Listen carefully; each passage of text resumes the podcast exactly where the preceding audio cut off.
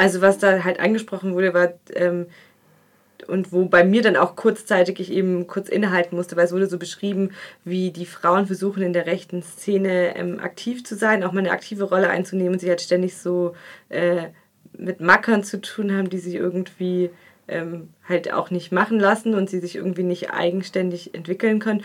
Und das wiederum genau ist so eine Lebensrealität von mir auch als Frau, wo man ständig irgendwie so paternalisiert wird oder auch gerade Frauen in der Politik und das ist halt ja auch in der linken Politik so, ähm, das einem halt auch immer wieder passiert, dass ich da tatsächlich so, das wurde so sehr aus einer, also da musste ich immer sagen, okay, das ist jetzt in der Nazi-Szene und ich weiß nicht, ob ich es besser finde, wenn jetzt Frauen Nazis sind, ob ich da jetzt die Emanzipation sehen möchte. Aber ähm, diese Probleme, die sich da beschrieben haben, waren halt wirklich klassische Patriarchatsprobleme, die halt nicht nur in der rechten Szene vorhanden sind. Und es hat bei mir äh, ja, zu inneren Verwirrungen kurz geführt. Auch ja. komischen Solidaritätsgefühlen, die ich dann auch wieder reflektiert habe. Und dann war klar, ja, ich finde es gut, wenn da kein, es soll auch ja kein nettes Umfeld sein in der Nazi-Szene. Also da sollen möglichst wenig Leute sein, es soll richtig ein, also soll möglichst ein hässliches Umfeld sein, dass da keiner Bock hat mitzumachen. Ja, es zeigt sich, dass auch die Nazi-Szene sich nicht abseits von der Gesellschaft organisiert, sondern dass da auch die gesellschaftlichen Probleme, die es in allen Bereichen gibt, auch dort einfach weitergeführt werden.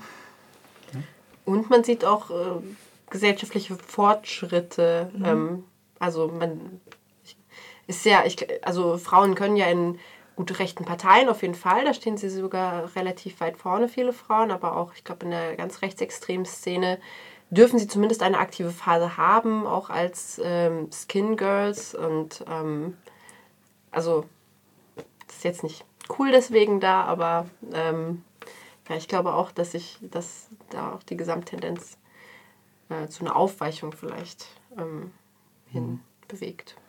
Also da merkt man, glaube ich, auch wirklich, also genau, gesellschaftliche Entwicklungen, die, ähm, die dahingehend auch wirken, was ja wiederum damit haben wir uns ja auch beschäftigt mit dem Be Extremismusbegriff, den ja irgendwie auch wieder deutlich macht, dass das natürlich irgendwie auch nur ein Konstrukt ist, weil die rechte Szene ist vielleicht wirklich nicht immer die Mitte der Gesellschaft, aber das ist natürlich nicht irgendwie, da kann man keine klare Grenze ziehen und viele rechte Einstellungen sind natürlich in der Mitte der Gesellschaft und auch Veränderungen in der Mitte der Gesellschaft, die ja irgendwie zu begrüßen sind, sind halt auch in der rechten Szene, schlagen sich da nieder, dass es doch immer schon auch selbstbewusstere Frauen gibt, die ähm, ja, die durchaus sagen, ich möchte auch eine, ähm, ich möchte auch eine aktive Rolle in der Partei haben können.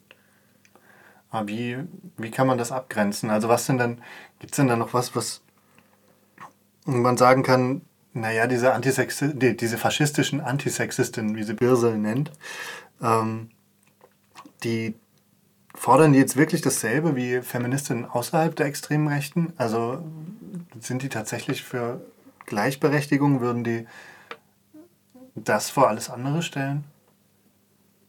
Also ich glaube, es ist schon auch nur ein Randthema, oder? Also und ich, die werden auch, glaube ich, sehr stark an den Rand gedrängt, also diese Positionen.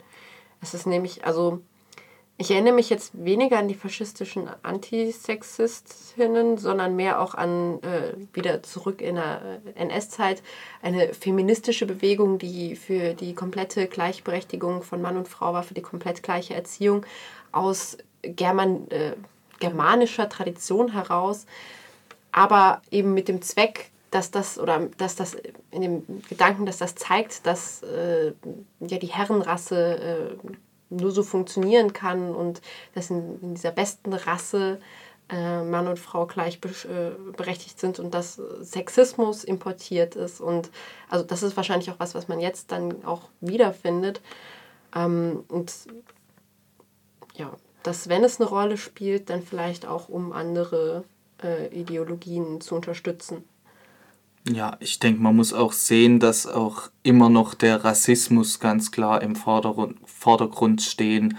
Wenn eben äh, rechte Frauen eine Gleichberechtigung fordern, dann ist es eine Gleichberechtigung für ihresgleichen, äh, gleichzeitig verbunden mit einer Ausgrenzung von allem, was anders ist. Also sei es jetzt ähm, ausländische Mitbürgerinnen etc. Also der rassistische Charakter steht doch bei allem Feminismus in der rechten Szene stark im Vordergrund.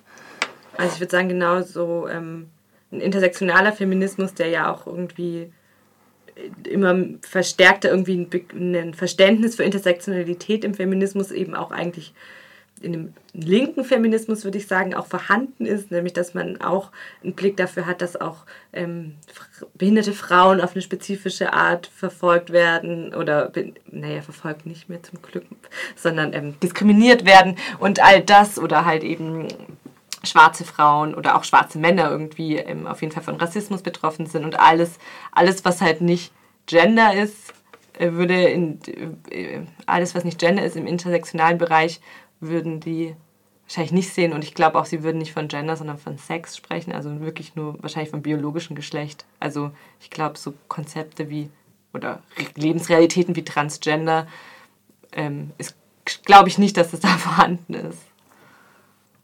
Ja, bei diesen ganz frühen äh, faschistischen Antisexistinnen, nochmal, wie sie so nennt, gab es ja schon diese These von äh, Geschlecht ist erst durch das Christentum äh, getrennt worden. Ähm, tatsächlich äh, fand ich das schon auch interessant, dass dieser Gedanke dort vorhanden ist, dass quasi die Geschlechterbinarität und die Hierarchisierung als, äh, als fremd äh, importiert, in, in, interpretiert wurde. So wie, also ja, man kann auch wieder hier keinen direkten Vergleich ziehen, aber ich muss jetzt gerade auch denken, gestern waren die, war die Demo zum Frauenkampftag und es wurde mehr, mehrfach äh, äh, auch thematisiert, Sexismus ist kein äh, fremdimportierter äh, Zusammenhang, kommt nicht aus einer fremden Religion hierher oder aus einer fremden Kultur, sondern der, ist, der kommt von hier. Und ähm, genau das ist, was die rechten Frauen damals gemacht haben, irgendwie so zu konstruieren, ja, das germanische Volk sei geschlechtsneutral gewesen. Ähm, und was aber auch jetzt irgendwie neue Rechte macht, indem sie sagt, so wir sind ja eigentlich, hier ist es alles harmonisch und gut, die sagen nicht, wir sind, die sagen nicht geschlechtsneutral, aber die sagen irgendwie so, ja, hier hat alles seinen Platz und jetzt wird das von außen gestört.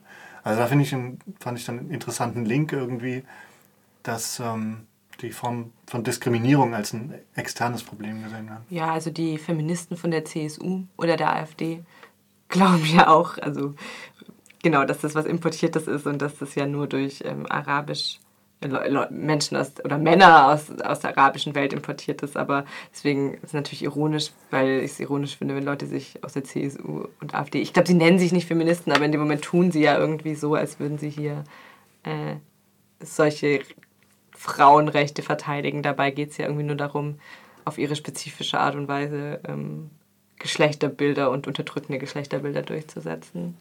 Aber ja, ist ein Link, der da irgendwie vorhanden ist.